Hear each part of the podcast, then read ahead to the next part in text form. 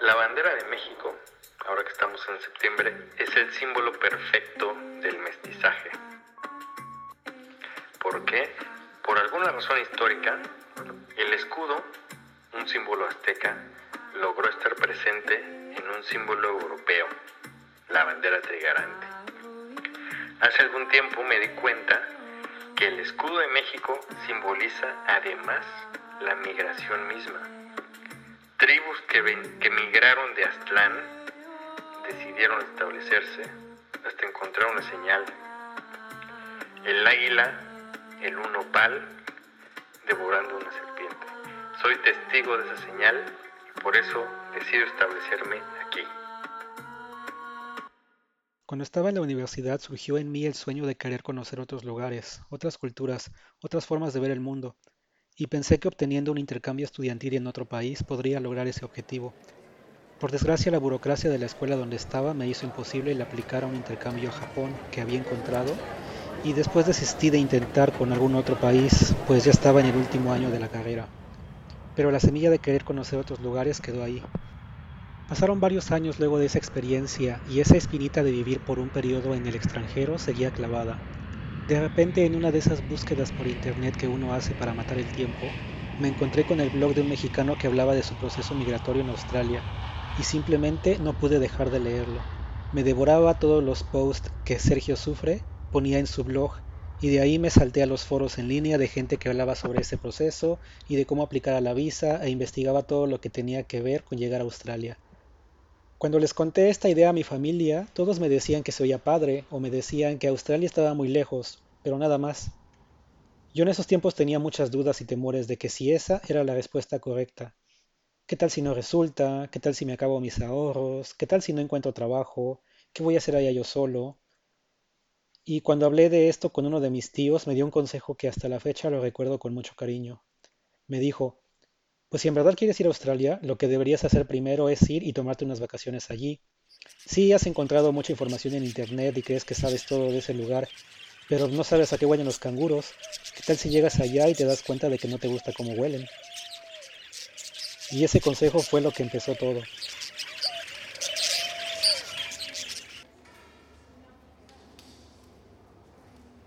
Cuando he tenido la oportunidad de ir al Museo de Antropología de la Ciudad de México, me he maravillado de las piezas arqueológicas que ahí se exhiben, porque me conecto con esa habilidad que tenemos los mexicanos para crear. A mí me impresiona mucho ver las cabezas de serpiente del museo, eh, la Coyolxauhqui, por, por ejemplo, del Templo Mayor. Me pongo a preguntarme qué tecnología usaban para labrar estas piedras volcánicas con tal precisión, eh, de una manera homogénea, se ven pulidas. ¿Qué herramientas tenían? ¿Qué tecnología? Yo soy un admirador de la, de la tecnología. Ojo que debemos entender por tecnología como todo aquello que te facilita una tarea. Desde crear un instrumento musical para hacer sonido, eh, fabricar una ocarina que imite el sonido de un pájaro, eso es tecnología. Crear un molcajete para facilitar el maceramiento de los chiles y tomates, eso es tecnología. Crear programas de computación para poder comunicarnos con otra persona en otro lado del mundo, eso es tecnología. Y obviamente, pues lo que hago en mi trabajo, crear micro y nanotecnología para eh, facilitarle la vida a un, a un científico en la medicina. Aunque yo crecí en la Ciudad de México, me fui en cuanto pude. Y llegué a un lugar rodeado de agua, a la península de Baja California. Me llevó un sueño, me llevó el sueño de estudiar biología marina, y así lo hice. Creo que algo muy importante que me dirigió durante ese sueño era la idea de poder estudiar en el océano, en el mar y con las ballenas. Era una gran ilusión que tenía. Nunca llegué a, hacer trabajo eh, de estudios biológicos con las ballenas, pero sí trabajé como guía turista y llevaba a muchos turistas a ver las ballenas y bueno, fue una parte, elemento de mi experiencia, no solo turistas, sino también estudiantes. Al final me volví un educador de un educador ambiental y durante una etapa de mi vida era eh, fue con las ballenas. Después de esa migración de la Ciudad de México a ese lugar, quería seguir explorando. No era suficiente. Sentía que el mundo era más grande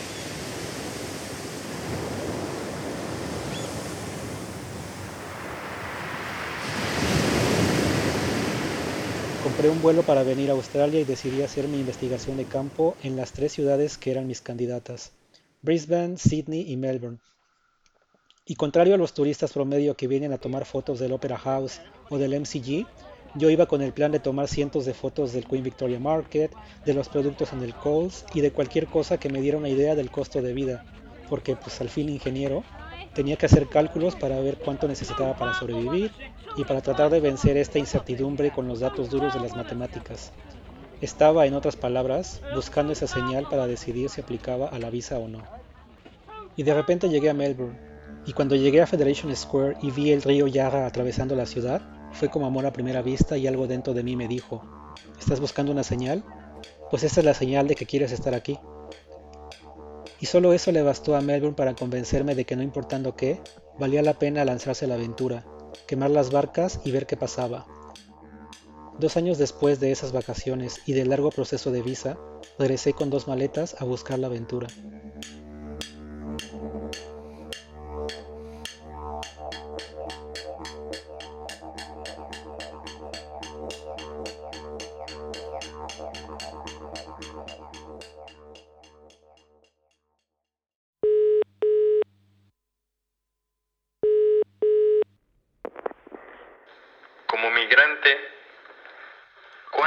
Señal que te anima a establecerte en este sitio que hoy ocupas y con el que inevitablemente te mezclarás.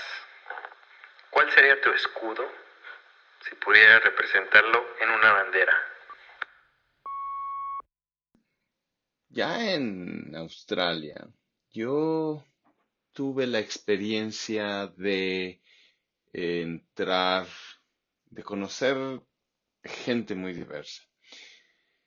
Conocí a alguien que me dijo, me sugirió una vez, como un mexicano recién llegado acá, me dijo, yo creo que tú deberías de hacer una clase de circo. Dije, ay, pero qué lo que era, qué cosa, está bonita la idea. Pasó varios meses Vino mi cumpleaños y dije, me voy a comprar una clase de circo. Por años hice clases de circo después de ello y hice cosas de estos de los, las telas, el tissue y cuerda, pero más, más, más me clavé y más me metí en el mundo de la acrobacia, de, de los cuerpos con los cuerpos, especialmente uno que se llama acroyoga, donde mezcla, bueno, la el arte circense de la acrobacia y el yoga. Me encantó también toda esta exploración corporal, de expresión y de belleza, me llevó al baile, ¿no? Y, y, ahora, y sigo hoy por hoy, después de muchos años, siendo parte de una compañía de baile que se llama Travel Art Dance, y aprendí que el cuerpo es inteligente, que no, no toda la inteligencia está en el cerebro, ni toda la inteligencia es emocional, sino que también hay inteligencia corporal, ¿no?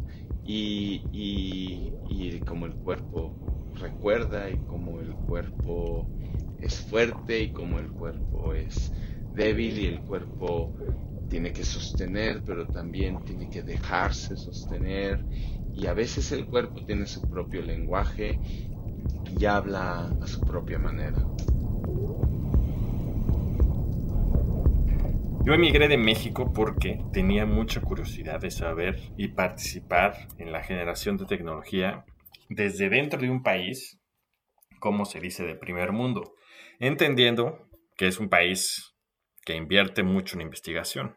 Australia está catalogado como uno de los países que mayor recursos invierten en investigación, aunque sabemos que eso nunca es suficiente, siempre hay desempleo de, científicos. Cuando terminé el doctorado, acá en Melbourne, tuve la oportunidad de acceder a un fondo del gobierno australiano donde se generaba mi salario y descubrí que me estaban pagando muy bien por generar tecnología. Entendí que mi tiempo invertido era mejor remunerado de lo que sería en México. Y eso, bueno, ha sido parte de, mi arraigo hacia, hacia Melbourne. Como paréntesis, debemos saber que mi salario estaba en el mismo rango que cualquier trabajador de la clase media. Y eso tú lo ves en la satisfacción de la gente cuando viajas en metro, cuando vas a lugares y te atienden. La gente se ve contenta con lo que hace y con lo que le pagan.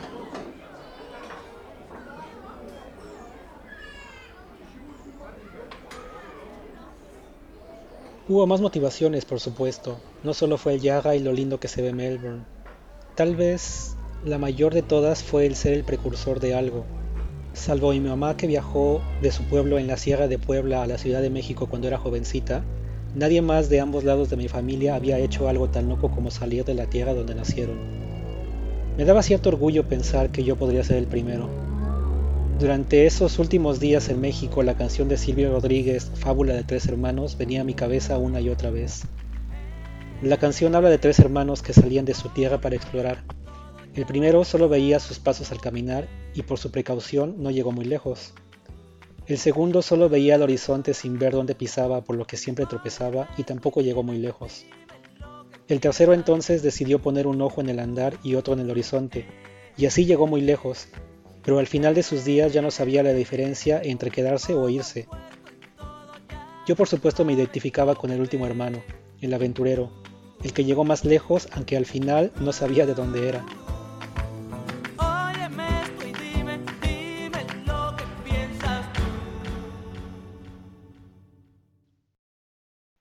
Ya en Australia en realidad seguía explorando, pero desde ese entendimiento corporal, creo que fue algo más profundo, algo más hacia adentro. Y me encontré un poema hermoso que adoro.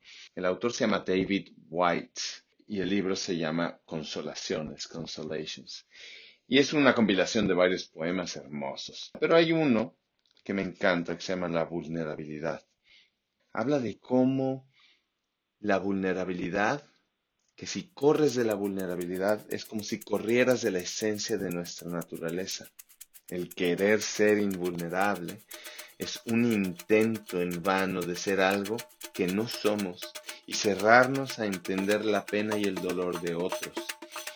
Sentir el poder sobre eventos y circunstancias es una ilusión, una ilusión privilegiada de la juventud y con la madurez, con las migraciones, con las exploraciones y con el trabajo que ahora tengo con niños que viven en situación más vulnerable, con mi propio hijo, a quien ahora me conozco y regreso a mi niñez en la experiencia que tengo con él ahora, estos han sido elementos muy importantes para expresar mis símbolos. También me atraen mucho eh, los temas sociales y el arte. En México me gustaba pintar, aprendí a dibujar en lápiz, un poco de acuarela, un poco de óleo.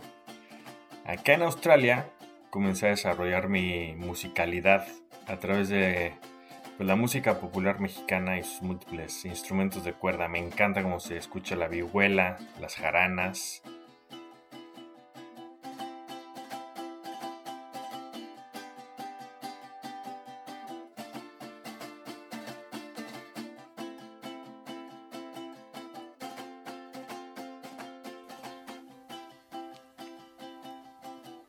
he podido también encontrar, he tenido la fortuna de toparme y desarrollar relaciones con seres humanos muy interesantes y muy queridos que pues han significado parte del arraigo que tengo a, a Melbourne.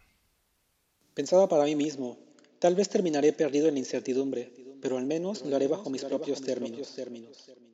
Entonces, yo creo que mi símbolo, el símbolo de mi bandera, Sería algo que hable de la madurez, El de la libertad.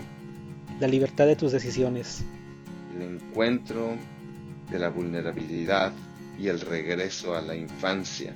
Con ello, su contención.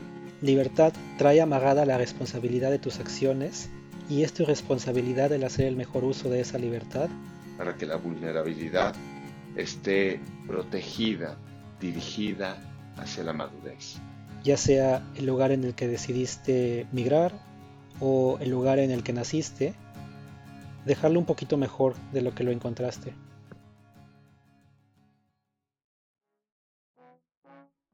También personas inventando ideas para el bien común. Personas bien remuneradas y con tiempo libre de esparcimiento. Yo dibujaría un ambiente con agua, con una ballena quizá, personas conviviendo pacíficamente, educándose, haciendo arte, leyendo algunos escribiendo. una persona que levanta a otra persona, mm, gente que está apoyando a otra gente y gente que hace, que, que genera belleza por estar en contacto con otra gente. Algunos inventando artefactos para el bien común, con igualdad económica y social. Ese sería mi escudo.